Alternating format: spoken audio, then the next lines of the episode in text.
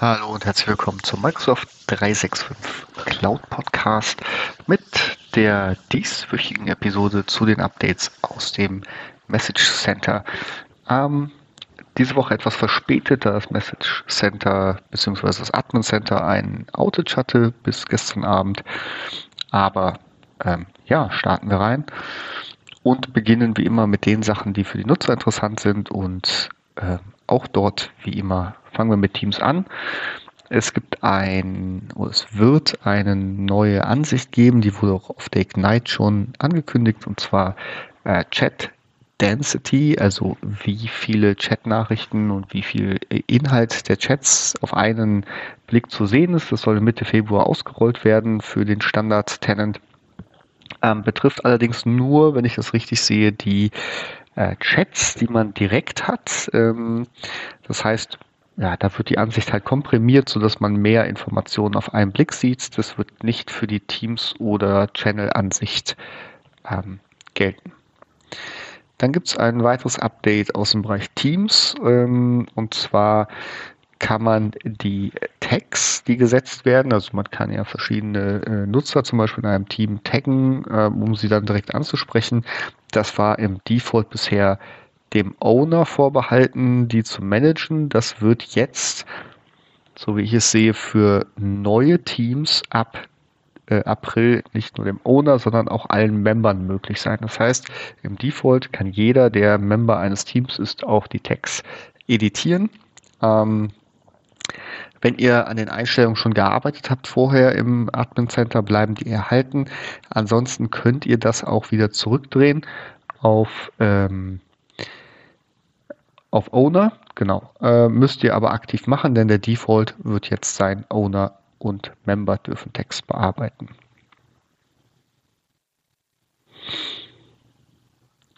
So. Ähm.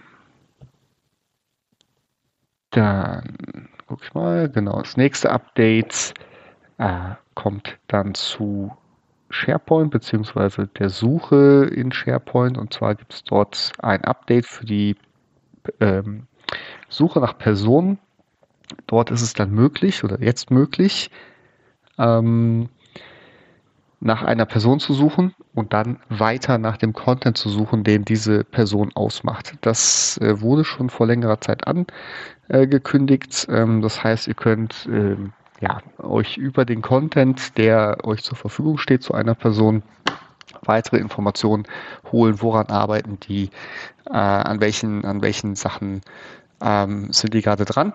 Natürlich, wie immer, nur das, wo ihr auch Zugriff drauf habt. Ähm, da wird keine Security in irgendeiner Form äh, geändert.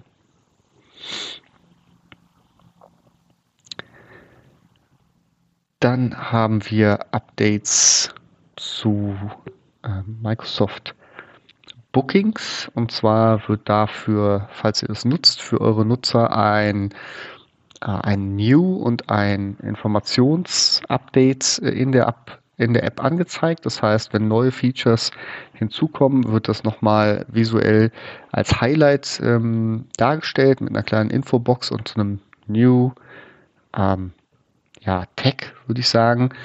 Ähm, beschreibt es am besten und ähm, genau, das wird dann halt eine Zeit lang angezeigt, sodass die Nutzer auf neue Features nochmal gesondert ähm, aufmerksam gemacht werden. Das soll jetzt äh, im Februar ausrollen und dann zur Verfügung stehen.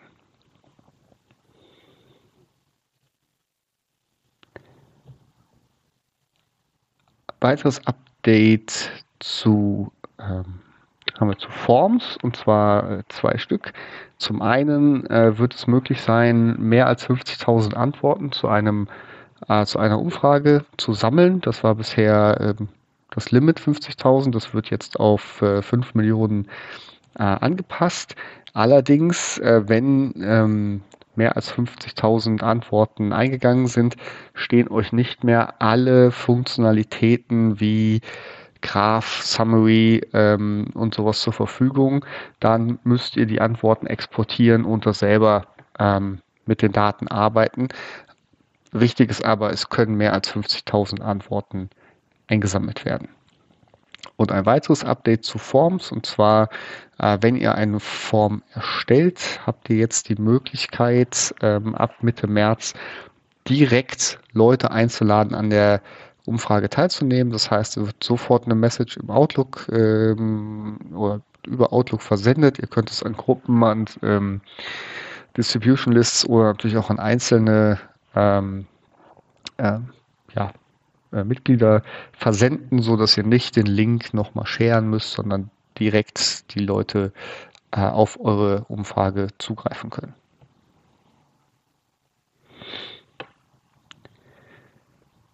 Ja, das waren die Updates, die äh, die Nutzer betreffen. Ähm, gehen wir weiter zu den Updates, die eher Security-relevant sind.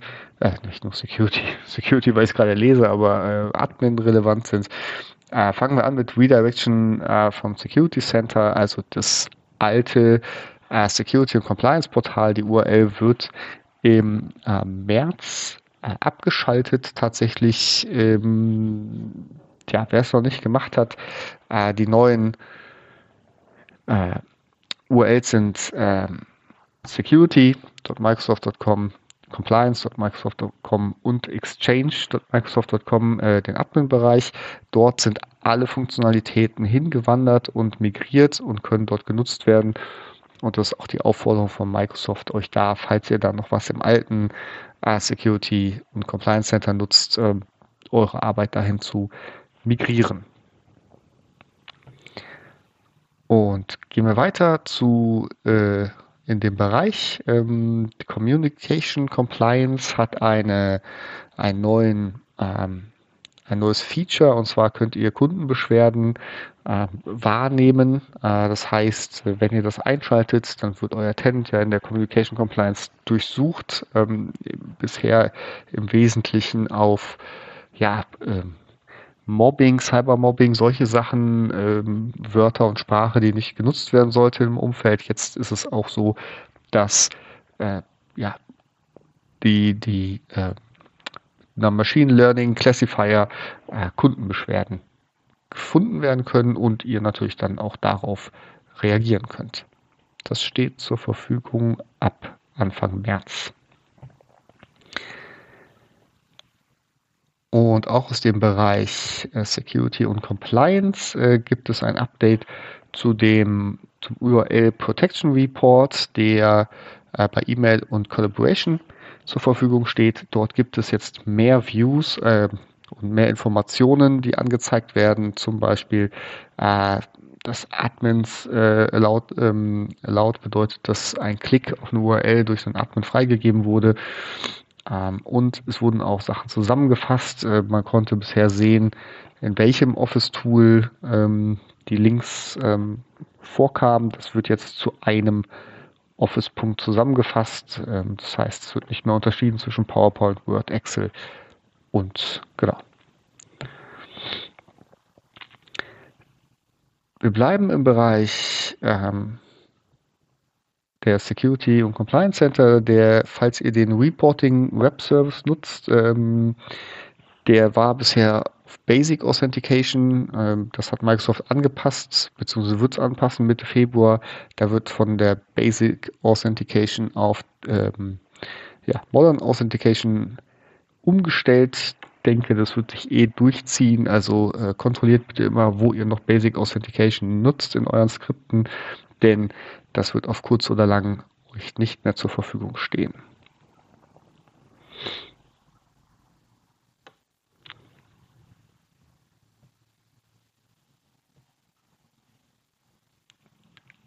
Nächste geht in eine ähnliche Richtung, äh, Certificate-Based Authentication für das Security und Compliance Center. Ihr könnt eine App Registration erstellen, um dann mit Modern äh, Authentication auch ohne äh, Login euch äh, dort anzumelden und ähm, Reports zum Beispiel auszulesen und weiter zu verarbeiten.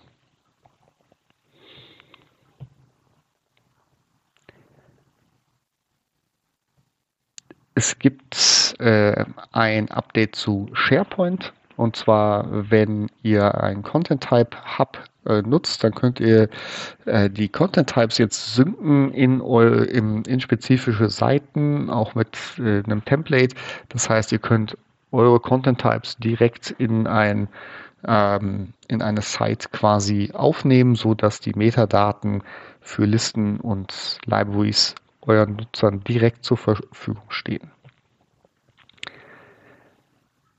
Zu Booking gibt es ein Update, falls ihr Booking über den Graph nutzt. Dort sind die Features jetzt äh, von der Beta in die Version 1 äh, aufgenommen worden. Das heißt, sie stehen über die Standard-URL zur Verfügung und werden somit dann auch von Microsoft komplett supported. Das heißt, solltet ihr Skripte oder andere Tools für Booking äh, nutzen über den Graph, dann migriert es zu V1, damit ihr dort die stabile Version habt und auch den vollen Microsoft Support. Und zum Ende noch das Teams App äh, Setup Policy. Es wird eine Setup Policy ab Mitte Februar zur Verfügung stehen. dort könnt ihr äh, Apps vorinstallieren und auch pinnen in der App-Bar für eure Nutzer. Das geht äh, gruppenbasiert oder mit einer Distribution-Liste. Das heißt, ihr könnt entscheiden, welche Apps direkt bei euren Nutzern deployed werden sollen. Ähm, genau, steht ab Mitte Februar zur Verfügung. Ja, und damit äh, beenden wir den Podcast diese Woche und ich wünsche euch, ähm, ja, heute ist Freitag, ein schönes Wochenende und wir hören uns in der kommenden Woche.